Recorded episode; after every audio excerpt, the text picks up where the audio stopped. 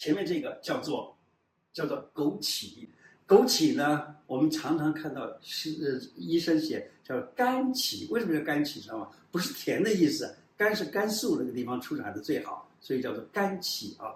好的枸杞啊，你可以看到它上面有一个蒂头，有没有看到这个蒂头是白色的一个蒂头？好，这表示说这个枸杞呢不是染色而成的。好，再来这就是大枣。